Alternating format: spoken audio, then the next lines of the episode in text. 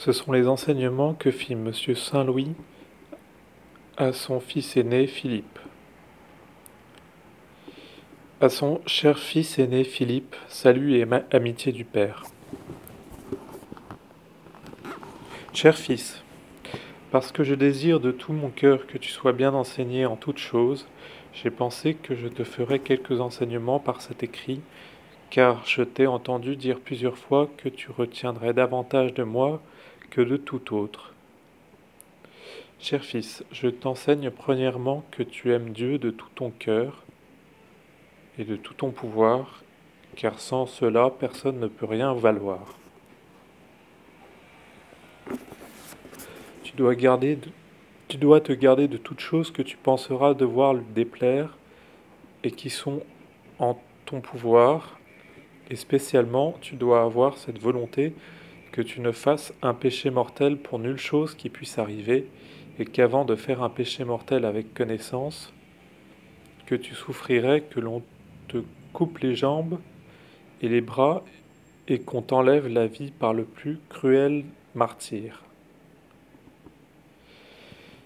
Si notre Seigneur t'envoie persécution, maladie ou autre souffrance, tu dois la supporter débonnairement, et tu dois l'en remercier et lui savoir bon gré, car il faut comprendre qu'il l'a fait pour ton bien. De plus, tu dois penser que tu as mérité ceci, et encore plus s'il le voulait, parce que tu l'as peu aimé et peu servi, et parce que tu as fait beaucoup de choses contre sa volonté. Si notre Seigneur t'envoie prospérité, santé de corps ou autre chose, tu dois l'en remercier humblement, et puis prendre garde qu'à cause de cela, il ne t'arrive pas de malheur causé par orgueil ou par une autre faute, car c'est un très grand péché de guerroyer notre Seigneur de ses dons.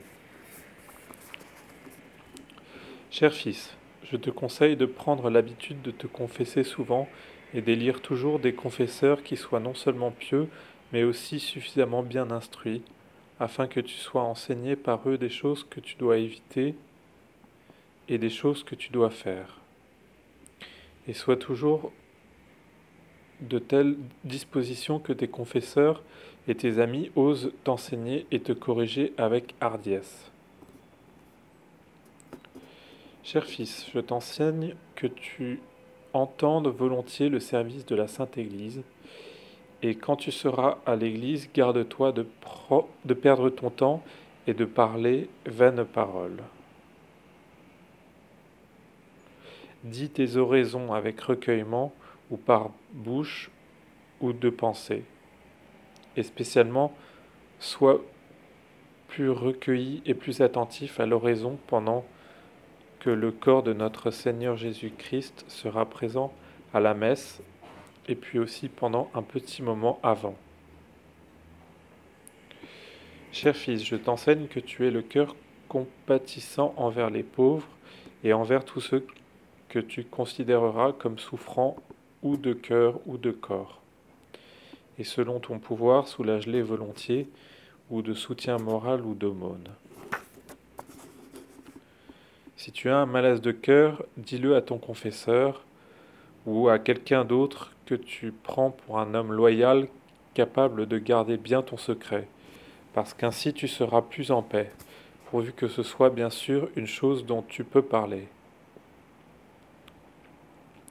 Cher fils, recherche volontiers la compagnie des bonnes gens, soit des religieux, soit des laïcs, et évite la compagnie des mauvais. Parle volontiers avec les bons, et écoute volontiers parler de notre Seigneur en sermon et en privé. Achète volontiers des indulgences.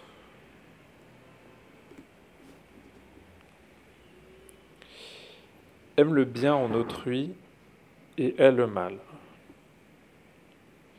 Et ne souffre pas que l'on dise devant toi paroles qui puissent attirer gens à pécher. N'écoute pas volontiers mes dires d'autrui ne souffre d'aucune manière des paroles qui tournent contre notre Seigneur. Notre-Dame ou des saints sans que tu prennes vengeance. Et si le coupable est un clerc ou une grande personne, que tu n'as pas le droit de punir, rapporte la chose à celui qui peut le punir.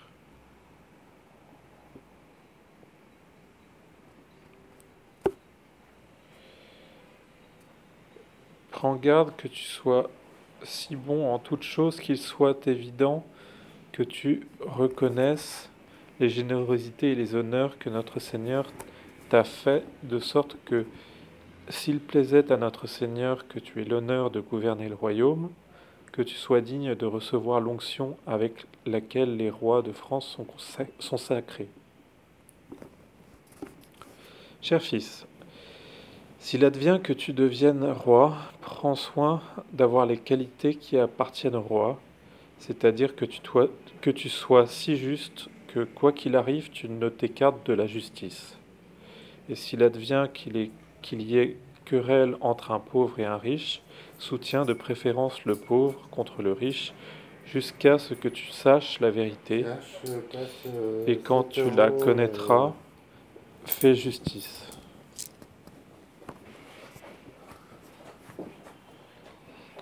Et s'il advient que tu es querelle contre quelqu'un d'autre, soutiens la querelle de l'adversaire devant ton conseil, et ne donne pas l'impression de trop aimer ta querelle jusqu'à ce que tu connaisses la vérité, car les membres de ton conseil pourraient craindre de parler contre toi, ce que tu ne dois pas vouloir. Si tu apprends que tu possèdes quelque chose à tort, soit de ton temps, soit de celui de tes ancêtres, rends-la tout de suite, toute grande que soit la chose, en terre, denier ou autre chose. Si le problème est tellement épineux que tu n'en puisses savoir la vérité, arrive à une telle solution en consultant ton conseil de prud'homme que ton âme